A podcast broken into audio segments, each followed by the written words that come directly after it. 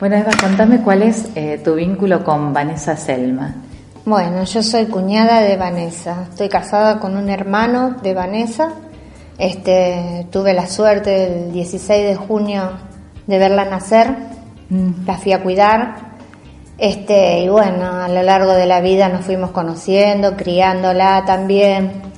Este, me acuerdo del cumpleaños de 15 también, con mucho, con mucho sacrificio lo hicimos. Este, y bueno, después ella al poco tiempo se puso de novio con el concubino de ella. El 29 de junio del 2010, tras una discusión dentro de la casa, dentro de su dormitorio, Vanessa resultó con el 35% del cuerpo quemado. Eso influía mayormente eh, toda su cara, sus orejas, sus palmas de las manos, este, todo su cuello, este, su pelo lo seguía teniendo intacto hasta la cintura y casi podíamos ver este, el flequillo. Y Vanessa ahí tuvo que ser hospitalizada. Sí, fue ella caminando hasta el hospital de emergencia la llevaron en auto, estaba embarazada de ocho meses y medio. ¿Cuánto hacía que estaba Vanessa en pareja con...? 11 años de concubinato. ¿Y tenían ya otro hijo? Sí, un nenito. ¿Y él la acompaña al, hospital en el momento en que ella es quemada? ¿Qué, ¿Qué, es lo que él dice? ¿El concubino? Sí. sí, sí, que lo hizo, lo hizo ella, se hizo eso, se había hecho ella eso. Este, y bueno, Vanessa está un par de horas, digamos, que el doctor nos explicaba que pese a que ella nos reconocía nos veía, estaba bajo un shock emocional, que por eso no sentía tanto dolor. Mm. Este, y bueno, se le empezó a hinchar toda su cara, sus orejas, sus eh, gran parte de las manos parecía que se la iban a tener que amputar. Y bueno, ella el 30 este, ven en un estado muy desesperado por el, la bebé que tenía adentro y bueno, le hacen una cesárea de urgencia. Así que yo me voy con Malena en la ambulancia y Vanessa ya queda en un coma inducido, 20 días. Y bueno, fueron 20 días desesperantes porque no sabíamos qué más le iba a poder pasar. Y bueno, hasta que un día también se despierta, eh, va a la parte del quemado, este, y empieza a, recuperarse poco a poco, creíamos nosotros. este, el problema es que todo lo que tenía por fuera eh, estaba quemado por dentro. Todo eso que veíamos, que fue impresionante cómo tenía el rostro, también lo tenía por dentro. Entonces a lo mejor se curaba por fuera, pero por dentro era muchas infecciones. A esa altura ustedes sospechaban que había sido su concubino. Sí, sí, Y ella se lo pudo contar a una enfermera. Claro, a nosotros nunca nos contó, sí, lo que único que nos pidió apenas ella la pasaron a la sala del quemado, es que no la dejáramos nunca, nunca sola. y nosotros éramos encima cuatro o cinco familiares porque todos no podíamos entrar a verla. Era muy difícil para la familia, aunque sea pagando, quien la pudiera cuidar porque ella no se dejaba ver del modo que estaba, todo su rostro quemado, desfigurado. Entonces era muy, muy, muy engorroso. Este, y bueno, este, ella logra salir del ECA para festejarle el cumpleaños de su hijo. Ella lo pudo ver este, la pieza de la mamá tras una cortina, veía cómo su hijo jugaba, cumplía sus seis años y bueno, a los cuatro días ella ya ingresa otra vez a LECA con un montón de infecciones, mal, y bueno, hasta que fallece. Y Eva, ¿cuál es la situación procesal del concubino de, Vanessa? Él, figura este, en una informativa. ¿Qué significa eso? ¿No está ni siquiera procesado? No, no, no está procesado, no, no. Lamentablemente la policía que actuó en ese momento en el expediente este, eh, actuó a favor de él, dado que la ropa que estaba en el ECA durante cuatro meses tuvo en una bolsa negra era un jogging, una remera, este, la bombacha, este, el corpiño, las zapatillas y una plata que ella tenía. Este, cuando lo va a retirar el personal de la seccional 12, este, se perdió. la cámara digital que toma donde ella fue quemada. Había parte del colchón que estaba quemado y una mancha que había al lado de la cama. este, la cámara de foto se rompió. Por esta parte, en tanto a la justicia, este, son los tres imputados que están hoy en la causa firme. Es el comisario, un agente, mujer y un hombre.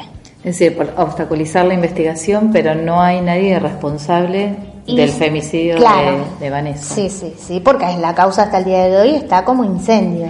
¿Y la tenencia del nene y de la nena? Eh, bueno, los chicos están en guarda, en guarda, este, con la hermana de Vanessa.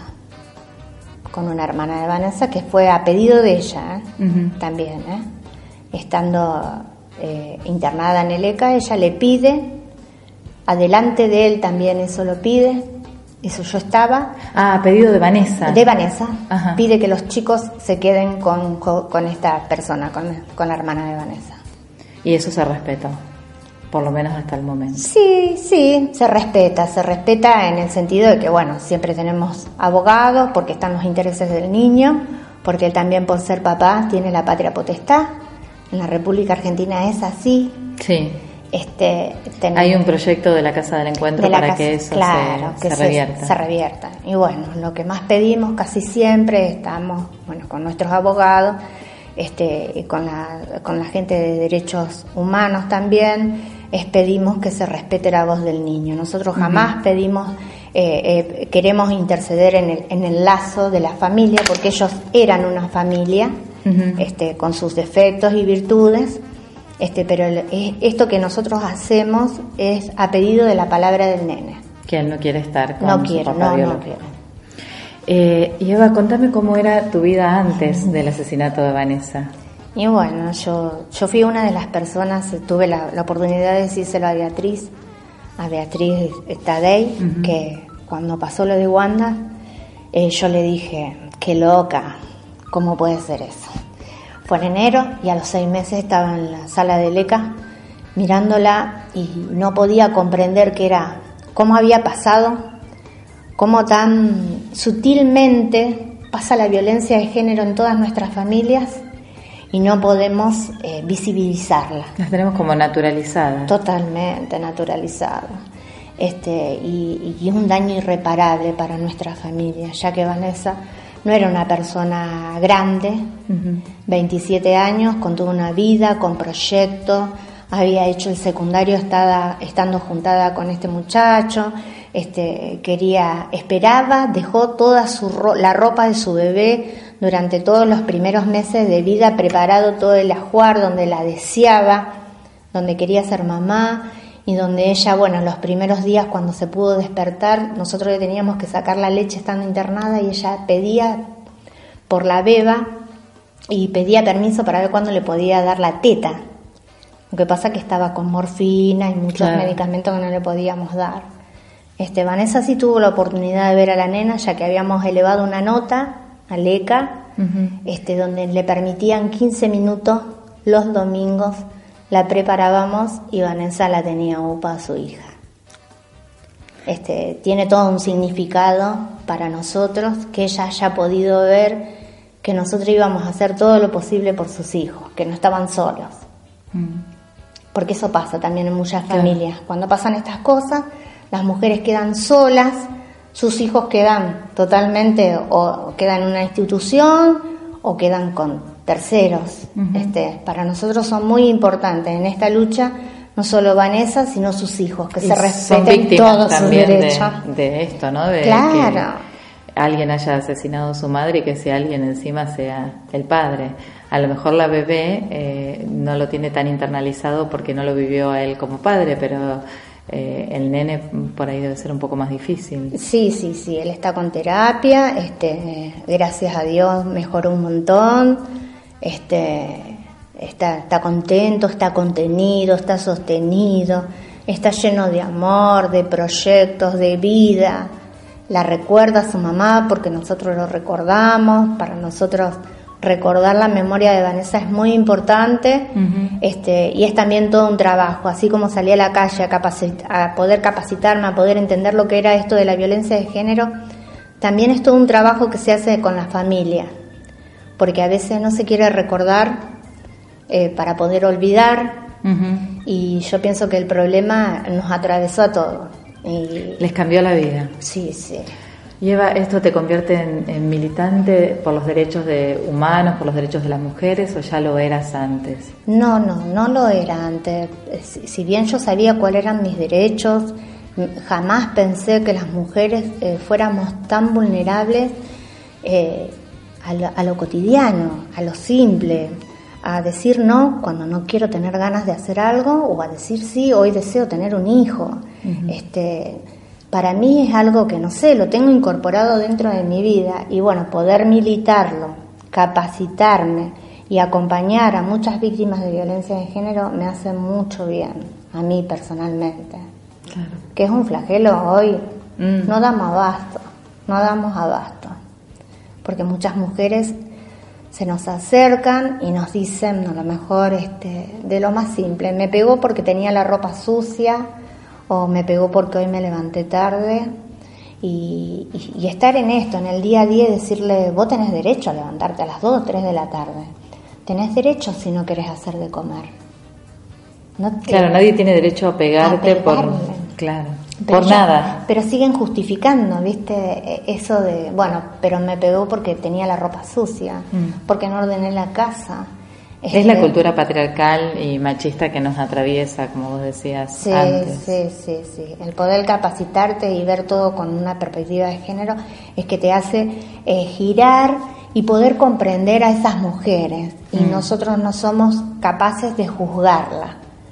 Si es algo que Dios me ayudó mucho cuando yo entré con Vanessa a acompañarla en este, en este proceso de los cuatro meses que estuvo mal, yo entraba todos los días y me preguntaba por qué y para qué hoy, a cinco años, sé por qué estoy en la calle, de hecho he, dejado mucho también a veces, me cuestionan mi familia, pero saben qué es lo que a mí me hace bien.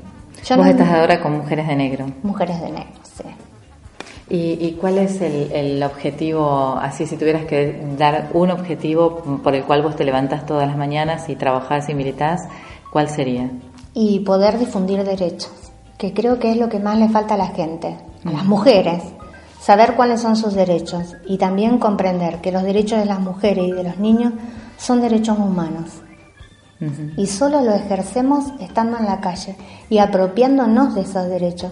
Si no los exigimos, eh, la otra parte se va a seguir tomando todos nuestros derechos. O si no los conocemos. Exacto. Eso es también muy fundamental, es una herramienta fundamental. Nosotros nos encantaría poder capacitar en las escuelas, con charlas, con formación, este, pero bueno, viste, falta mucho, falta mucho por hacer. ¿Y qué, faltaría en materia de políticas públicas? Viste que a partir de la marcha de Ni Una Menos eh, se empieza a poner en, funcionamiento de alguna manera o se legisla el observatorio. Eh, de femicidios y de violencia contra la mujer. Esperemos que, empiece a que arranque para poder eh, ver cómo funciona, ¿no? Pero ¿qué te parece que está faltando, que es imprescindible en materia de políticas públicas para poder erradicar o disminuir la violencia contra las mujeres de a poco? Claro, nosotros lo que pedimos es mucha más difusión, este, poder capacitar en las escuelas, en los noviazgos violentos, en la prevención. La prevención es fundamental y a las mujeres poder capacitarlas desde los centros de salud, tenemos un montón de lugares donde podemos articular, este, donde se le dé un protocolo en salud, donde ya la mujer viene golpeada, desde los centros de salud están los asistentes sociales, pueden articular rápida las cosas, este, desde las escuelas. Un chico mal comido, mal dormido, ya sabe qué fue lo que pasó en la casa, las maestras. Claro. Este, hacerlo más visible y no es un problema privado, es un problema que nos atañe a todos. Porque si hoy podemos acompañar a esa mamá o ese papá que están pasando un mal trance, un problema, a lo mejor es por parte de la cultura, un problema económico, y salta la violencia, podemos acompañarlo también, dar otra oportunidad, otro vuelco. Estamos hablando de un, tema de prevención. Sí. Hay otros casos que ya no se pueden. Pero poder involucrarnos, toda la sociedad, esto no nos pasó a nosotros solo, pasa todos los días a diario y con toda índole de, en, tanto a la sociedad eh, En todas las clases sociales. En todas las clases sociales, sí, sí, totalmente. Eso, eso pasa, pero todos los días. Mm. Y mujeres que no tienen, no saben para dónde ir. Si tienen que ir a la, comisaría, lo, lo que más reinciden, pobres mujeres, que ya le hemos dicho que no vayan a las comisarías porque no todas las comisarías están formadas y tienen que tener la suerte de que esté la gente que esté formado, que pero bueno, pedimos que vayan a la fiscalía, nosotros hay muchas fiscalías en territorio ahora, este, en los centros, en, en los distritos, y bueno, que hagan ahí la denuncia de lo más urgente. Bueno, Eva, te agradezco mucho por esta nota, te agradezco por compartir esta experiencia y, y, tu militancia en la calle por los derechos de las mujeres y vamos a estar difundiendo la página de Mujeres de Negro y toda esta información que vos nos estás dando para eh, que si hay alguna persona que nos escucha, que está atravesando por una situación así, sepa que no se tiene que quedar sola, que hay mucha gente que, que la puede ayudar, que le puede dar una mano y que nadie tiene derecho a hacerle nada, a pegarle, a privarla de su libertad, a privarla de, de nada. Así es. Este, bueno, y ya las convoco a todos, nosotros todos los primeros jueves de cada mes a las 5 y 30 estamos en Córdoba y Moreno visibilizando los femicidios y ahí repartimos volantitos donde acompañamos a víctimas de violencia, damos información al que nos necesite. Córdoba y Moreno, cinco y media, los primeros jueves de cada mes.